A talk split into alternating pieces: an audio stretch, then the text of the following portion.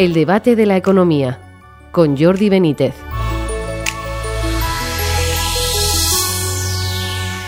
Bienvenido al debate de la economía. La semana ha estado marcada por la aparición de los datos de inflación que sigue subiendo, pero ya sube menos. Los precios ascienden un 6,8% respecto al mes de noviembre del año pasado y se acumulan de este modo al incremento del 7,3% de los precios que tuvimos en octubre respecto al mes de octubre del año pasado y a todos los incrementos anteriores. Realmente los españoles, especialmente los de rentas más bajas, acumulan ya una carga importante con este impuesto, el impuesto de los pobres. La aparición del IPC en noviembre coincide además con la concreción de la elevación de las pensiones el año que viene, que será de un 8,47%. Con ello el gasto público se elevará a unos 15.000 millones de euros. Todo ello se desarrolla en una semana en la que la ministra Nadia Calviño sigue diciendo que la economía y el empleo en España van muy bien. Para hablar sobre estos temas tenemos hoy con nosotros a José Ramón Pinarboledas, profesor del IES. Bienvenido. Muchas gracias, aquí estamos. Y a Lorenzo Bernaldo de Quiroz, economista y presidente de la consultora Free Market Corporate Intelligence. Bienvenido, Lorenzo. Eh, muy buenas tardes, querido. Bueno, pues la ministra dice que insiste que nuestra economía va muy bien. Han salido algunos datos esta mañana, como comentábamos, ¿no? ¿Qué os parece? ¿Qué perspectivas tenéis vosotros? Bueno, yo eh, la verdad creo que eh, hay una sensación de inflexión y me explicaré.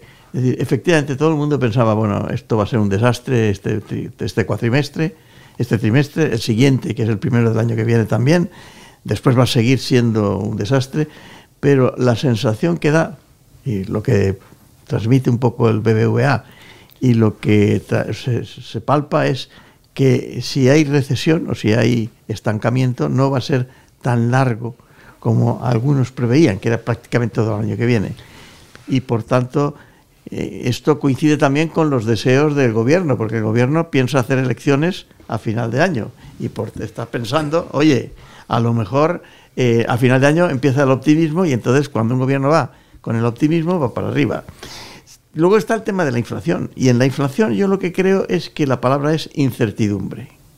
Efectivamente, estamos con una inflación subyacente, que es lo que molesta al bolsillo de los españoles, porque son los que la, la, la compra, etcétera, etcétera, que es de segunda ola, porque eh, corresponde a la subida de los precios industriales, fundamentalmente, porque en la de subyacente, en los eh, la energía y los productos frescos no están, empujados precisamente por los anteriores precios de energía y los frescos. Entonces, bueno, y, eso se ha subido. Ahora, ¿qué pasa si se estanca la guerra ruso-ucraniana? Si el señor Putin empieza a tener menos castigo y por tanto puede vender más y bajan los precios. ¿Qué pasa si además en los puertos chinos no tienen ningún problema con el COVID cero? Pues que la inflación va a bajar y no se producirá una tercera ola. Por el contrario, si la guerra ruso-ucraniana se inquista, se complica y los chinos siguen con la política de COVID cero, puede ocurrir lo contrario. Sería una tercera ola a la que seguiría una cuarta ola. Por tanto, yo Sinceramente, el titular, como dirían los, periodistas, es inflación, incertidumbre. Eh, no sé lo que opinará. No, yo creo que ahí lo que tenemos es un escenario que siempre además queda muy elegante para los economistas porque te puede estafar de cualquier tipo de, pronunciamiento rotundo que es la incertidumbre. yo creo que el último semestre de este año, que es en el que estamos, perdón, eh, trimestre de este año, que es en el que estamos, la economía española va a estar en un crecimiento alrededor del cero. Eh, yo tengo la, entre comillas, convicción de que vamos a tener contracción de la economía en el primer trimestre del 2023 y a partir de ahí no sabemos exactamente lo que va a pasar. Eh, tengo la absoluta convicción de que no existe ningún elemento, ni macro ni micro, que permita pensar, a diferencia de algunos de nuestros colegas, en el que va a haber una recuperación de la actividad económica a partir de la primavera, que es lo que decimos siempre. decir, eh, el pronóstico tradicional es en el segundo semestre del año esto irá mejor. No veo ningún motivo para eso. Y luego, en efecto, en la línea de lo que dijo José Ramón, eh, el tema de inflación es un, es un elemento eh, terriblemente complejo. Dicho eso, nosotros hemos tenido un crecimiento del IPC en el último, en el último mes del, del 6,8, pero que es lo que llamamos una inflación represada, es decir, eh, producida básicamente por la reducción del peso en el IPC de los carburantes y de la energía, que son precios que hemos controlado. Mm. Con lo cual, una inflación represada, que es una inflación de control de, precios derivada de una acción del gobierno no significa ni mucho menos que la inflación esté controlada y que la inflación real sea la que refleja el IPC, que te lo ve con mucha claridad la subyacente, que está en el 6,3. En ese escenario, eh, mi previsión para 2023 es una previsión inferior al consenso de la media.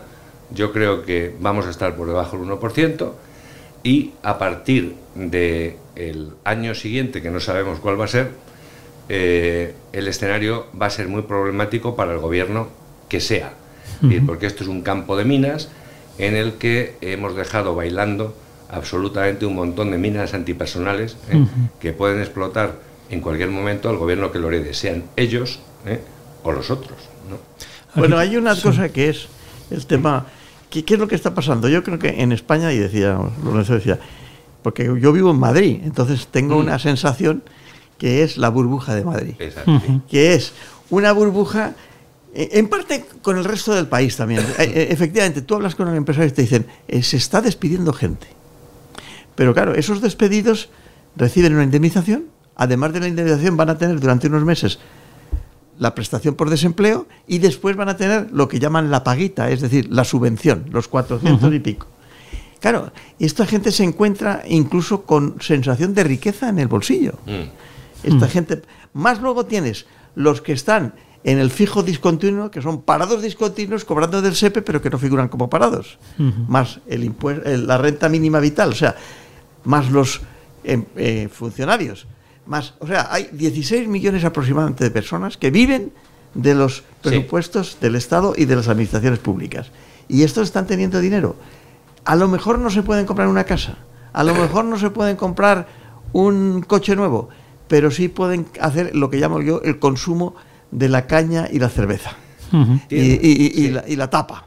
Tienes un elemento, en efecto, tienes... Y eso, y eso parece que vas por la calle y ves los bares llenos, los restaurantes que no puedes...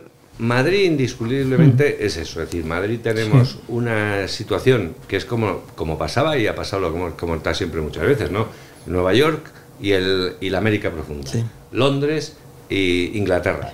Madrid en ese sentido, digamos, es una eh, isla razonable de que no refleja necesariamente lo que es, en mi opinión, la realidad del país.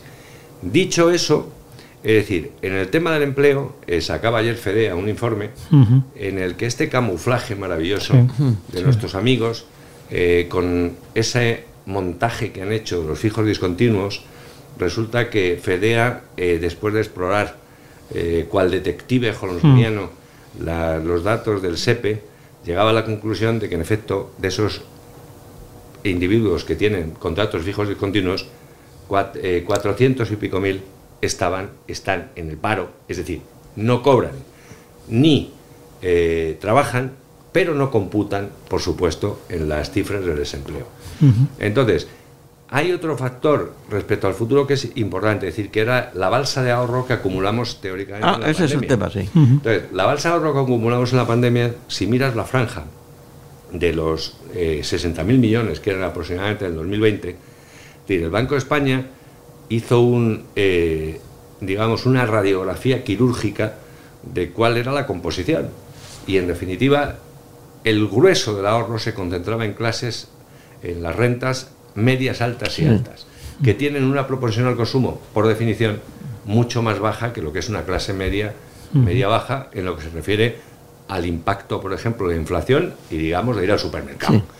Con lo cual, eso quiere decir que teóricamente si tenemos un desempleo mucho mayor que el, que, el estadístico que te dan los alquimistas del Ministerio de Trabajo, si tenemos un escenario de inflación alta, que es erosiona, por lo tanto, la renta disponible de las familias, tienes que tener un impacto, si le unes la subida de tipos de interés notable, el año que viene, muy notable sobre el consumo privado y sobre la demanda interna, que ha sido la variable fundamental que te explica el crecimiento este año. Dicho eso, eh, que Dios nos pille confesados. Es decir, en esta fuga hacia adelante que ha emprendido este gobierno, que es un gobierno maravilloso que parece Peter Pan, ¿no? es decir, el mundo nunca jamás, pues todo es posible mientras aguante, como decían aquellos, el chiringuito. ¿no? Bueno, es que yo creo que hay un tema que es, efectivamente, los españoles también, a efecto psicológico, han dejado de pensar en ser hormigas para ser cigarras. Y todo ese dinero que estaba acumulado se lo han gastado, por ejemplo, en verano. Sin duda. ¿Y a qué ha pasado? Y, por eso también te dicen que ha aumentado también la petición de créditos al consumo, que son no son créditos para comprarte una casa, no, no, no, son créditos para el fin de semana, el fin de semana, para las vacaciones, para no sé qué, y entonces eso, eso, eso se está notando. Claro, vamos a ver, ¿qué? y luego por otra parte tienes otro tema, y es que la inflación es verdad que es el impuesto de los pobres, pero es la tributación de, los estados. O sea, en estos momentos las administraciones públicas están las, con la caja rebosando. mil kilos adicionales que tienen estos caballeros. Y entonces, claro, ¿qué pasa? Si tú eres como Ayuso y crees que el dinero está mejor en la mano de los particulares o de las familias que en la mano de las administraciones públicas, baja los impuestos y anuncias que también vas a bajarlo. Si eres como Sánchez, que crees que el dinero está mejor en tus manos pecadoras, es decir, en el Estado, pues lo que haces es anuncias subvenciones en los presupuestos generales del Estado. Y estas son las dos cosas que ver. Pero tanto la reducción de impuestos como las subvenciones acaban yendo al torrente circulatorio. ¿eh? Sin duda. Eh, ahí tienes, es decir, pero ese, esa variable que, que apunta José Ramón es absolutamente fundamental. Porque lo, lo que te están cambiando es, digamos, el comportamiento de los incentivos. Y claro, si tú lo que haces es utilizar la recaudación adicional que has conseguido a través del impuesto inflacionario, no para reducir el gasto y tal y cual, sino para hacer transferencia de rentas, lo que estás haciendo fundamentalmente es creando incentivos para que esos receptores de rentas tengan pocos incentivos para buscar empleos si están parados y demás. En el otro escenario, el escenario Ayuso, que decíamos que es el escenario teóricamente virtuoso y, razonable. Liberal. Y liberal, tú lo que estás haciendo es creando los incentivos para que esa gente se esfuerce y cree riqueza. Entonces, tenemos una dicotomía entre un modelo que lo que te hace es eh, transferir rentas sin generar riqueza a un esquema en el que tú generas rentas porque generas riqueza. Y esa es al final la diferencia fundamental a la que nos estamos enfrentando. Mm. Y es la diferencia, entre comillas, entre una política económica como la de este gobierno, que es una política económica eh, lamentable basada en quitar a unos para transferir a otros, con lo cual al final todos perdemos, y una política que lo que te crea es los incentivos para que en el medio largo plazo todos vayamos mejor.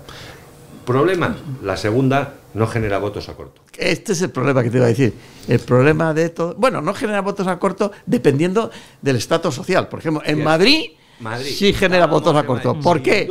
Porque son profesionales eh, que se han hecho pequeños y medianos empresarios, grandes eh, profesionales de las empresas, altos funcionarios del Estado, etcétera. Son gente que sí tiene en cuenta que los impuestos le tocan el bolsillo. En otros sitios no. Y por tanto, eh, este es el tema. Este, por eso es curioso que las encuestas están dando un giro que para un liberal serían preocupantes. Muy preocupantes. Mm.